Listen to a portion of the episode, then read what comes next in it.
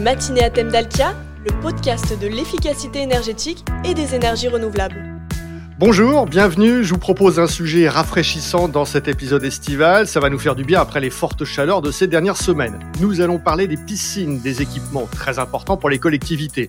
La construction, la rénovation et l'exploitation d'un centre aquatique est en effet une opération à la fois économique et environnementale. Économique car elle engage un important budget d'investissement et de fonctionnement environnementale car il s'agit d'un lieu public qui doit être exemplaire et innovant en termes de préservation de l'eau et d'économie d'énergie.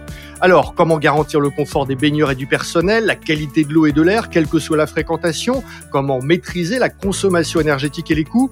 Pour répondre à ces questions, l'invité de ce podcast est Olivier Perrier, le directeur commercial marché collectivité et tertiaire de Dalkia. Le matinée à thème d'Alkia, animé par Paul-Emmanuel Géry. Bonjour Olivier. Bonjour Paul-Emmanuel. Un mot tout d'abord sur l'activité piscine de Dalkia. Vous êtes un acteur important du secteur. Oui, Paul-Emmanuel. Nous exploitons aujourd'hui 500 piscines et centres aquatiques en France et puis nous sommes également le partenaire technique de la Fédération nationale de natation. Et vous proposez donc une large gamme de solutions pour les piscines. Oui, oui, bien sûr. Il faut dire que dans une piscine, les consommations d'eau, d'air et d'énergie sont étroitement liées et qu'il y a un grand nombre de facteurs qui influent sur elles. Donc, c'est-à-dire que la dérive de l'un des paramètres a vraiment une influence sur tous les autres. Par exemple, euh, je prends le cas d'un mauvais suivi des consommations d'eau qui va impliquer une augmentation des volumes d'eau à réchauffer, donc de chauffage, et ceci aura à son tour des répercussions sur la qualité et le renouvellement d'air de la piscine. Pour nous, donc l'objectif est vraiment de s'adapter aux besoins des collectivités. Nous avons donc mis en place des solutions contractuelles, techniques et énergétiques qui sont très très variées. Et il y a pas mal de défis à relever dans ces installations. Oui, si nous voulons être efficaces, il faut une conception et une exploitation respectueuse de l'environnement, c'est-à-dire un enjeu qui est extrêmement important pour les collectivités. Il nous faut aussi des installations 100% sécurisées pour les baigneurs. Nous devons également garantir la continuité de service et l'ouverture des bassins. Il faut donc être capable de garantir des économies d'énergie, d'eau et bien sûr le confort et la sécurité de nos baigneurs. Et pour ça, vos experts peuvent intervenir à chaque étape du projet. Bien sûr, ils peuvent mettre en place donc des innovations technologiques et piloter le renouvellement de l'eau, de l'air et des produits sanitaires. Évidemment, en ajustant la production d'énergie aux justes besoins et notamment en fonction de la fréquentation et des usages de la piscine. Par exemple, ils peuvent garantir le confort des usagers en limitant entre autres le taux de trichloramine. Alors dans trichloramine, il y a le mot chlore, c'est ça? Oui, c'est ça. Les trichloramines sont issus de la recomposition du chlore qui est utilisé pour désinfecter l'eau polluée par les impuretés rejetées naturellement par l'activité des baigneurs.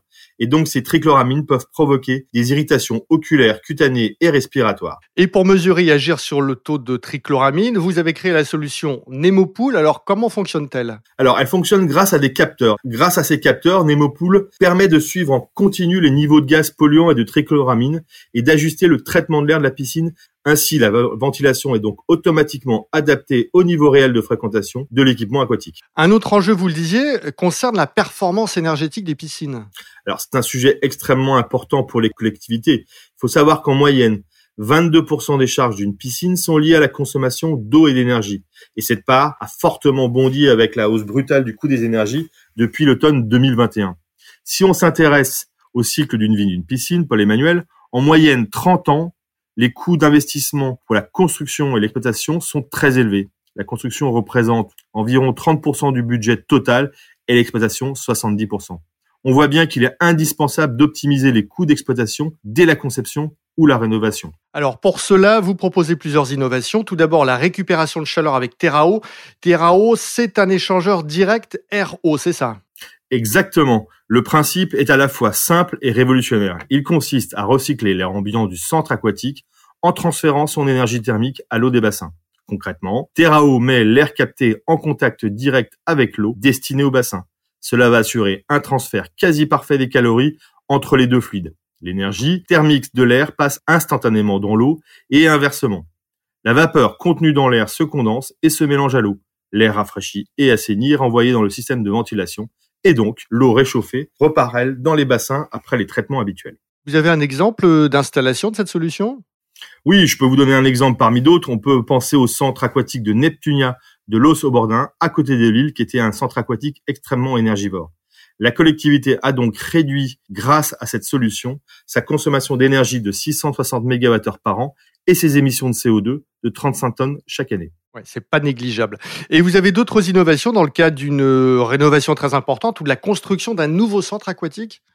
On a une autre solution qu'on peut mentionner, c'est la solution en tout air neuf. Cette démarche est portée par la technologie Desiccant Cooling, qui utilise comme source d'énergie les réseaux de chaleur et le solaire thermique en complément. Ce système peut donc traiter l'air des halles, bassins et des vestiaires à partir d'énergie renouvelable. Et vous pouvez mettre en œuvre, exploiter des solutions techniques euh, très complexes. Je me rappelle notamment du centre aquatique euh, du Dragon d'eau à Saint-Amand-les-Eaux, c'est dans les Hauts-de-France. Oui, effectivement, c'est un centre où là aussi la consommation énergétique et le confort sont optimisés. On a notamment mis en place une pompe à chaleur à géothermie verticale qui utilise une des plus grandes nappes d'eau du nord de la France et dans laquelle on vient puiser l'eau pour chauffer l'équipement et alimenter les bassins. Cela représente donc plus de 70 000 euros d'économie par an, 127 MWh, 72 tonnes de CO2 évitées et un équipement qui s'est amélioré au fil des mois d'exploitation. Il y a un autre exemple intéressant, cette fois-ci sur la côte ouest, c'est la piscine de la Baule. Et effectivement, sur le centre aquatique de la Baule-les-Pins, l'équipement bénéficie de deux spécificités. La première, c'est l'eau de mer, qui permet une optimisation de la facture d'eau et qui nécessite une exploitation spécifique pour que la pérennité de l'équipement soit optimum malgré le côté corrosif du sel. La deuxième spécificité, c'est la mise en place d'une pompe à chaleur sur eau de mer dont l'intérêt majeur consiste à récupérer gratuitement les calories de l'eau de mer pour en optimiser la facture énergétique. C'est une solution technique qui allie donc efficacité énergétique et décarbonation. On voit pas mal d'innovations, évidemment une certaine complexité à gérer euh, tous ces centres aquatiques. Vous disposez également d'un outil de suivi de la performance énergétique. Exactement. Il complète très efficacement notre offre parce que les usages d'un centre aquatique ont un impact très fort sur les consommations d'énergie. Il faut donc qu'on les prenne en compte pour bien dimensionner, s'engager et suivre cette performance énergétique.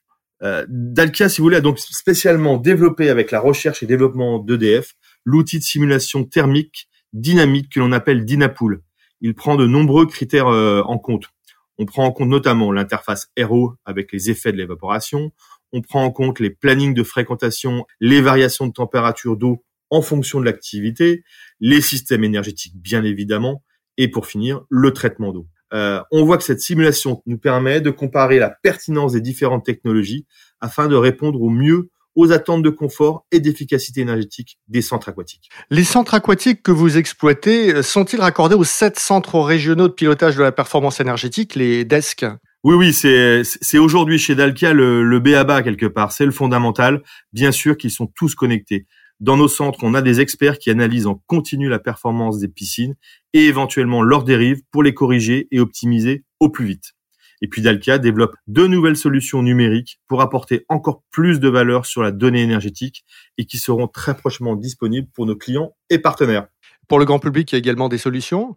Oui, pour le grand public, on a développé euh, le service Energy Live euh, qui permet euh, une information grand public où notamment les éco-gestes et les économies ou émissions de CO2 sont mis en avant.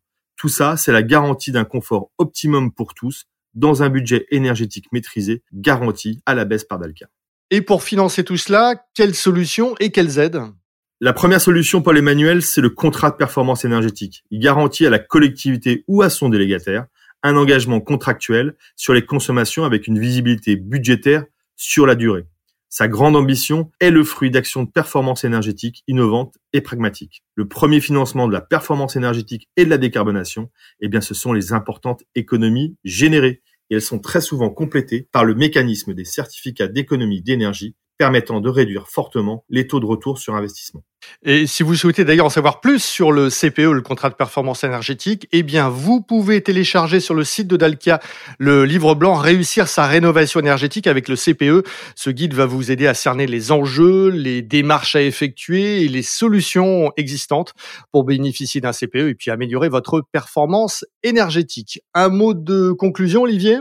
Écoutez, euh, pour moi, la conclusion, ce sera que le niveau de prix des énergies, rarement observé jusqu'à présent, et le décret tertiaire qui oblige à réduire les consommations des piscines de 40% d'ici 2030 est une formidable opportunité pour les collectivités.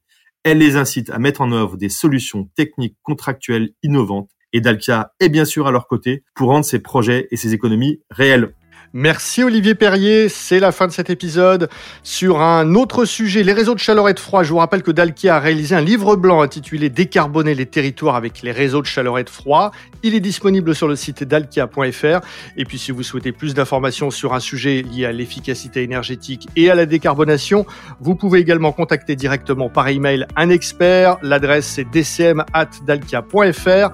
On se retrouve en septembre pour le prochain numéro. Passez un bon été.